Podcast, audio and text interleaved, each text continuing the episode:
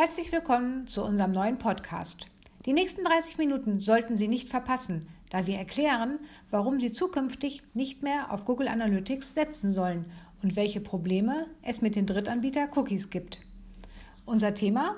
Bye bye Cookies. Müssen Marketeers in Zukunft hungern? Diese spannende Frage beantwortet uns unser Gast Michael Thelen. Er ist Senior Marketing Manager bei Oevermann Networks, a Member of TVT und ein absoluter Profi. Schön, dass du da bist. Herzlich willkommen. Stellst du dich kurz vor? Hallo Sonja, vielen Dank, dass ich hier sein darf. Mein Name ist Michael Thelen, Sonja hat es eben schon gesagt. Ähm, ich bin ein Riesenfan von Zahlen, von Cookies, die damit zusammenhängen und so weiter und so fort und freue mich sehr auf unser Gespräch heute. Sehr schön. Wir werden heute hm, also folgende Themen erläutern. Ähm, was ist das Problem mit Drittanbieter-Cookies, beziehungsweise welche Auswirkungen hat die Abschaffung? Und ganz wichtig, gibt es Alternativen und wie können wir in Zukunft personalisierte Kampagnen erstellen? Gut, ähm, wir starten jetzt einfach mal von ganz von vorne. Es gibt eine neue Datenschutzverordnung. Ähm, wo ist jetzt eigentlich das Problem? Warum reden wir überhaupt über die Drittanbieter-Cookies? Ja, das Problem ist, dass die Drittanbieter-Cookies leider von einigen großen Konzernen ähm, sehr inflationär eingesetzt wurden. Bedeutet, ähm, dass dort ähm, über die Stränge geschlagen wurden mit den Daten, die diese Cookies liefern. Diese Cookies sorgen dafür, ähm, dass unser, unser Surfverhalten auf Webseiten ähm, übermittelt wird ähm, an die Konzerne und gerade solche, solche Riesen wie Google ähm, oder wie Facebook ähm, verknüpfen dann diese Daten dann gerne zu Profilen und da hat dann die Datenschutzgrundverordnung als auch das Telemediengesetz irgendwann gesagt, ähm, so es nicht. Da müssen wir an, da müssen wir einschreiten. Ähm, das geht zu sehr in die Persönlichkeit der Menschen mit hinein.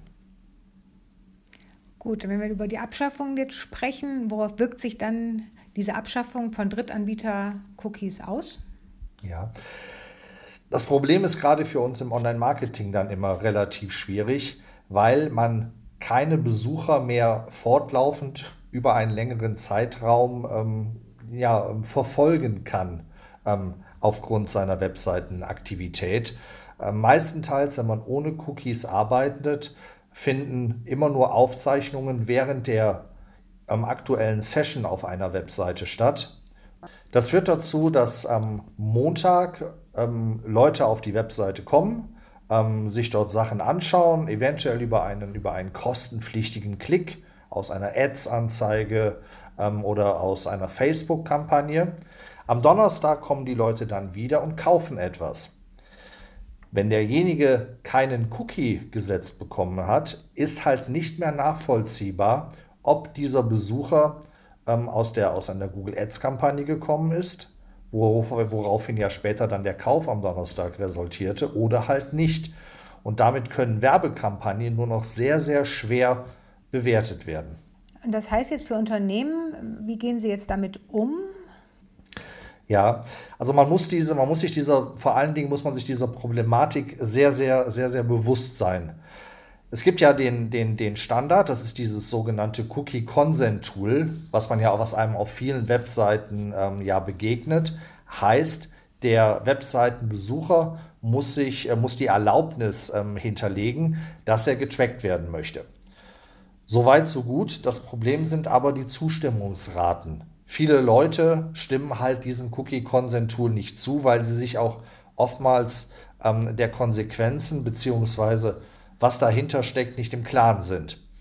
Ähm, wenn die Leute dort zustimmen, wird ein Cookie gesetzt und die Leute können getrackt werden. Lehnen die Leute aber ab, wird kein Cookie gesetzt. Ähm, personalisierte Inhalte können nicht ausgespielt werden. Ähm, und halt diese Problematik, die ich eben angesprochen hatte, zwischen ähm, den Kampagnen, das Tracking ist dann halt auch in dem Sinne nicht möglich.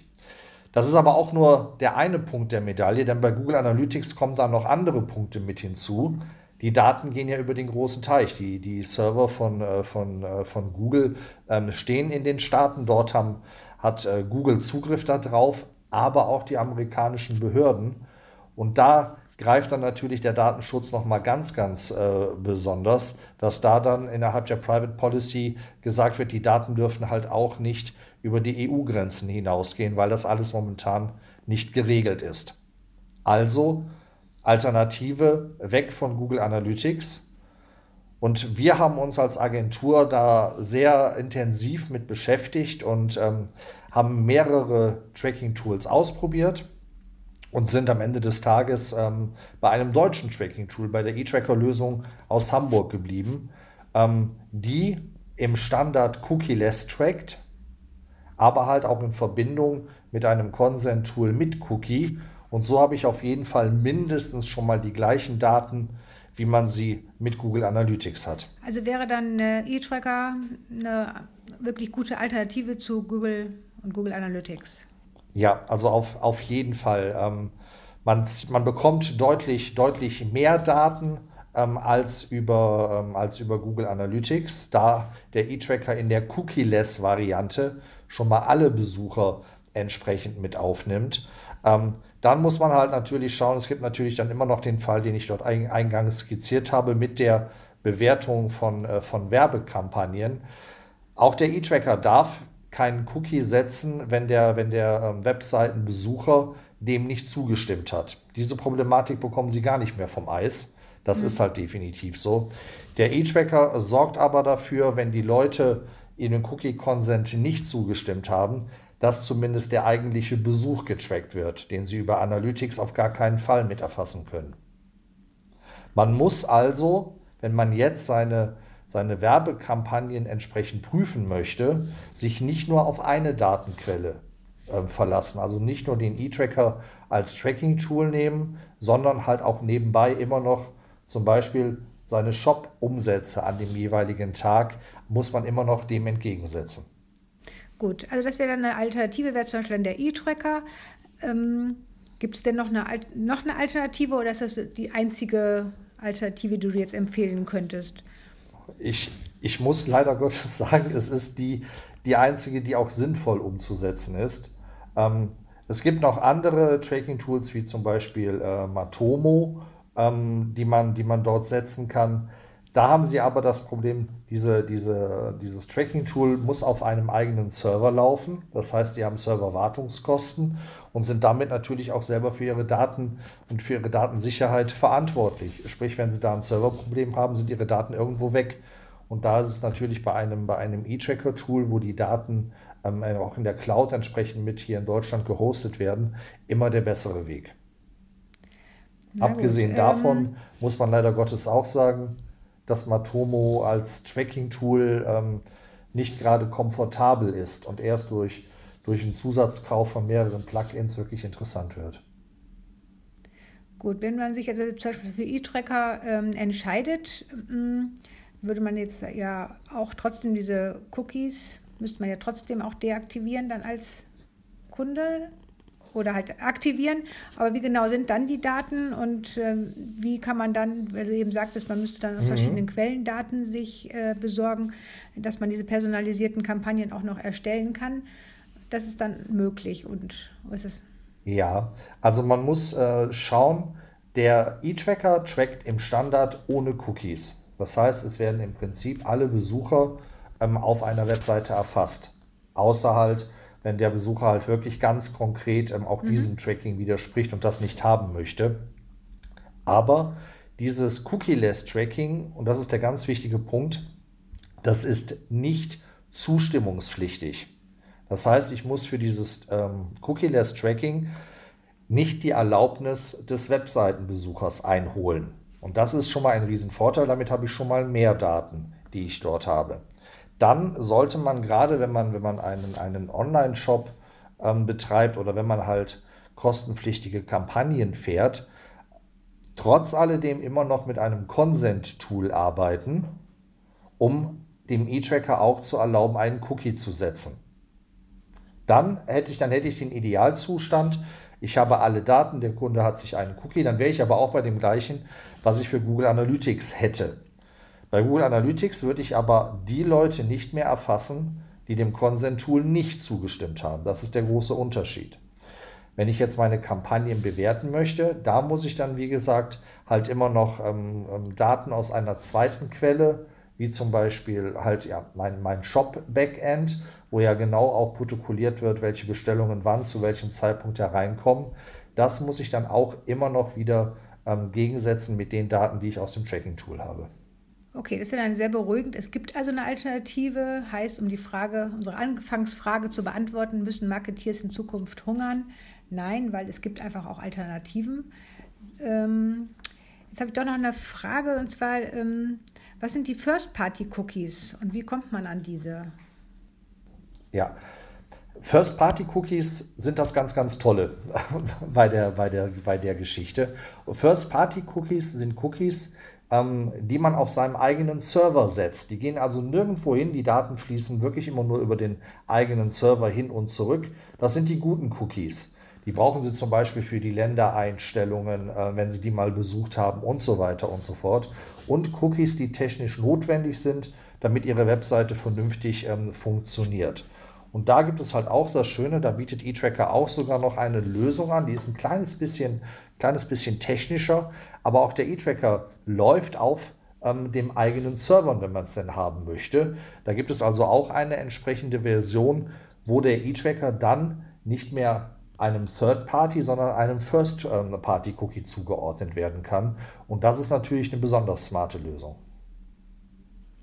So, das heißt dann die Abschaffung ähm, dieser Third-Party-Cookies äh, hat dann aber auch Auswirkungen auf äh, Social Media und ähm, auch auf die Signatur und überall, wo man selbst verlinkt? Ja, also auch das äh, wird, wird, wird davon betroffen sein. Ähm, man muss sich halt immer, es kommt immer darauf an, man muss sich immer die Erlaubnis des, äh, des Anwenders holen. Da haben jetzt natürlich die großen Social-Media-Plattformen den Vorteil, wenn man sich dort einloggt oder einloggen möchte, muss man ja quasi diesen Sachen zu, schon äh, zustimmen. Ähm, das heißt, da wird dann sehr, sehr schnell schon der Cookie so gesetzt. Facebook mittlerweile hat auch eine Art, eine Art ähm, Consent-Tool damit drin. Aber die kriegen ihre Cookies da schon unter die Leute. Könnte man eigentlich sagen, alles gut für die, ähm, für die, für die großen sozialen Netzwerke.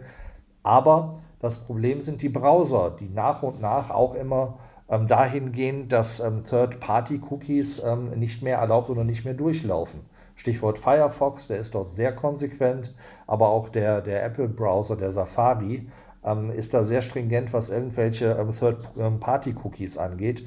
Und selbst Google mit seinem Chrome-Browser, der der meistgenutzte hier auch bei uns in Deutschland ist, äh, wird da spätestens im Laufe des nächsten Jahres nachziehen. Das sollte eigentlich dieses Jahr schon passieren, die haben es immer wieder vertröstet, aber auch Chrome wird da nicht drum herum kommen. Und dann muss man sich halt wirklich nach Alternativen umsuchen. Ja, prima. Ich glaube, wir haben jetzt ganz viele Dinge schon mal so aufgeklärt. Ähm, hast du noch irgendwie Tipps oder Tricks oder gibt es einen Leitfaden, äh, wie wir uns entgoogeln können? Ja, ähm, ganz, ganz wichtig, reden Sie mit Ihrem Datenschutzbeauftragten. Ähm, ich bin kein Rechtsanwalt, wir dürfen keine Rechtsberatung machen, das gehört immer mit dazu. Sprechen Sie mit Ihrem Datenschützer darüber und ähm, mit, der, mit der Agentur oder demjenigen, der Ihre Webseite betreut, von der technischen Seite her, dass Sie dort wirklich versuchen, ähm, Ihre Webseite ja, so cookiefrei wie möglich zu machen, ähm, weil die Probleme werden, die werden nicht kleiner werden, die werden eher durch diese Browser-Problematik im nächsten Jahr auch noch größer werden. Also da sollte man schon Hand in Hand äh, mit, mit Datenschutz von der rechtlichen Seite und der Technik, was ihre Webseite angeht, schauen, dass man da Lösungen für findet. Das ist etwas, was wir im Agenturgeschäft tagtäglich haben, dass wir solche Gespräche äh, mit Kunden, mit Datenschützern führen, um da halt die optimale Lösung zu finden. Ja gut, man hört ja im Moment auch, dass ganz viele Unternehmen Abmahnungen bekommen ähm, dann sind wir gleich bei dem Thema Google Fonds. Kannst du da auch noch ja, was das? Ja, das ist jetzt gerade Ende September, Anfang Oktober ist das, ist das deutlich hoch, hochgeschlagen aufgrund eines Urteils, ähm, ich glaube, das ist das Oberlandesgerichts ähm, in München. Ähm, Fonts sind, es ist eine, eine, eine Google-Schriftart, ähm, ähm, die jeder Webseitenbetreiber sich runterziehen kann. Das Problem ist, dass Google Fonts in der Cloud liegt. Und wenn Webseiten Google Fonts einsetzen, die in der Cloud liegen, dann geht die IP-Adresse rüber in die Staaten. Da sind wir dann schon wieder genau bei dem, was ich eben erwähnt habe. Damit ist dann schon wieder ähm, das, äh, das europäische Datenschutzgesetz ähm, damit schon wieder ähm, verletzt. Das ist halt nicht erlaubt und da muss man halt dann schauen, entweder setzt man keine Google-Fonts mehr aus, sucht sich da Alternativen oder aber, und das ist momentan so ein, so ein bisschen so die, die, die, die Standardlösung, man kann Google Fonts auch relativ einfach lokal auf seinen eigenen Servern ähm, ähm, installieren. Und damit hat man diese Problematik nicht mehr, weil dann die Daten nicht mehr über den großen Teich gehen. Also da kann Ihnen mit Sicherheit der, der IT-Dienstleister, der für Ihre Webseite zuständig ist, äh, den sollte man diesbezüglich unbedingt kontaktieren und da mal drüber sprechen. Und wenn Sie doch eine Abmahnung bekommen sollten, gebe ich Ihnen einen Tipp, schauen Sie sich mal bei YouTube ein, zwei Videos an von Leuten ähm, aus, ähm, aus Rechtsanwaltskanzleien. Die sagen sehr, sehr gut, wie man damit umgehen sollte. Und bevor Sie zahlen, schauen Sie sich da erstmal ein bisschen was an und informieren Sie sich da, kann ich Ihnen nur raten.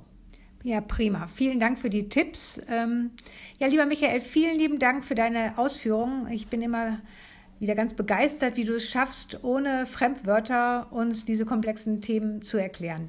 Danke für deine Zeit und ich freue mich auf unsere weitere Zusammenarbeit und ich bin froh, dass wir bei euch gut aufgehoben sind. Danke dir. Sehr gerne. Vielen Dank, Sonja.